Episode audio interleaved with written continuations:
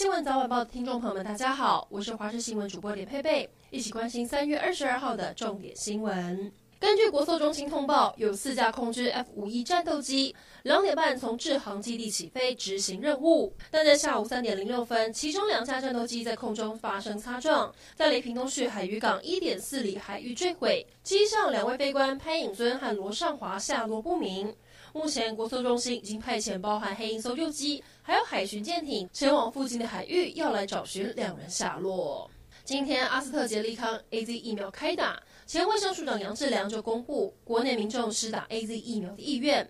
调查显示，总统蔡英文跟陈时中带头施打，国人对于疫苗施打意愿提高。但如果是由苏院长带头施打，就偏低。此外，调查报告只有百分之二十四点五的人愿意施打 AZ 疫苗。另外有百分之四十五点二的人愿意考虑施打其他美国厂牌的疫苗。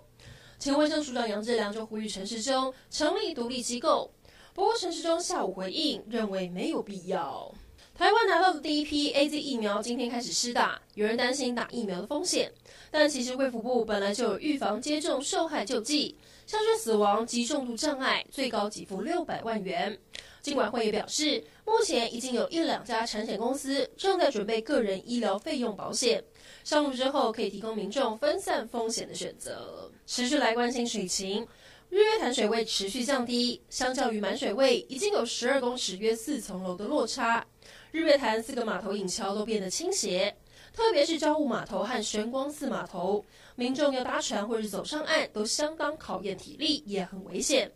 现在日月潭风景管理处决定，四月一号开始要暂时封闭朝雾码头跟玄光码头，避免游客发生意外。提醒您，随意对台风或地震做出预测并公开讨论，很可能违反气象法。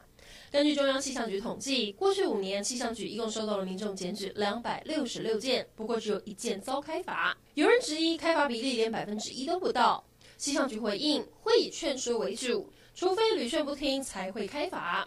同时也提醒大家，网络讯息很多都没有经过考证，最好还是以中央气象局的资料为主，才不会过度恐慌。美国是全球新冠病毒疫情最为严重的国家，为了控制疫情，美国当局施打疫苗计划如火如荼，目前已经有大约六分之一，也就是四千三百万成年人完成接种两剂新冠疫苗，但还是有人不愿施打。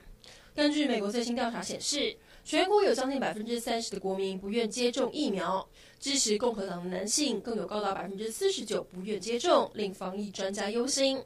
而这时，网络谣传还满天飞，像有人传打了新冠疫苗反而会染疫，还有人说打了疫苗会不孕，甚至新冠疫苗会进入人体的 DNA 等。美国公卫专家福奇决定出面辟谣，一一击破。最后来关心天气，这一波冷空气会持续到明天清晨。北部、东北部低温只有十三、十四度，中部、东半部十五、十六度，南部十七度。沿海空旷地区以及近山区的平地还可能会再低一些。明天白天开始，大陆冷气团会减弱，各地气温回升。不过中层的水汽还是比较多，一直到星期三，除了北部跟东半部有局部短暂雨之外，中部山区也会有局部短暂雨。星期二下半天到周三上半天这一段时间水汽较多，中台湾靠近山区的平地降雨几率会提升，其他地区为多云的天气。以上整点新闻，感谢您的收听，我们再会。